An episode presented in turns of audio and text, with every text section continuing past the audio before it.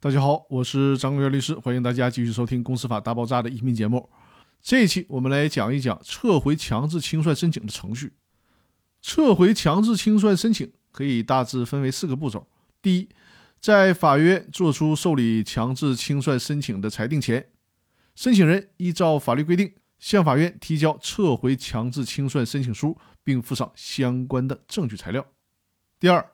法院收到申请人提交的撤回申请书及相关材料后，由负责审理强制清算案件的审判业务厅进行审查。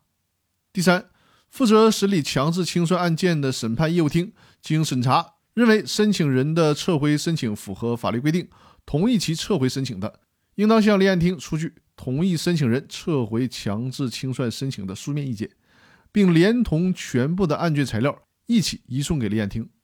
第四。立案厅收到审判业务厅移交的同意撤回申请意见和案卷材料以后，由立案厅制作准许撤回强制清算申请通知书，并送达给申请人。同时呢，将相关材料退还给申请人。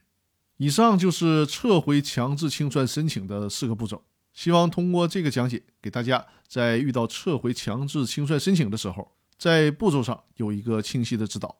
那好，各位，今天的分享就到这里，更多内容我们下期继续。感谢大家的收听。